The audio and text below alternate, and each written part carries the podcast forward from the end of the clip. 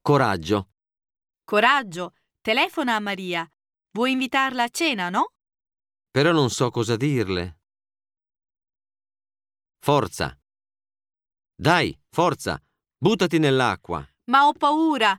Non ho mai fatto un tuffo dalla barca. Pazienza. Accidenti.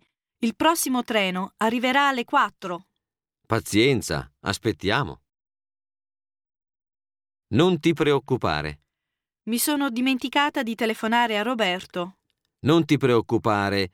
Telefoniamogli dopo.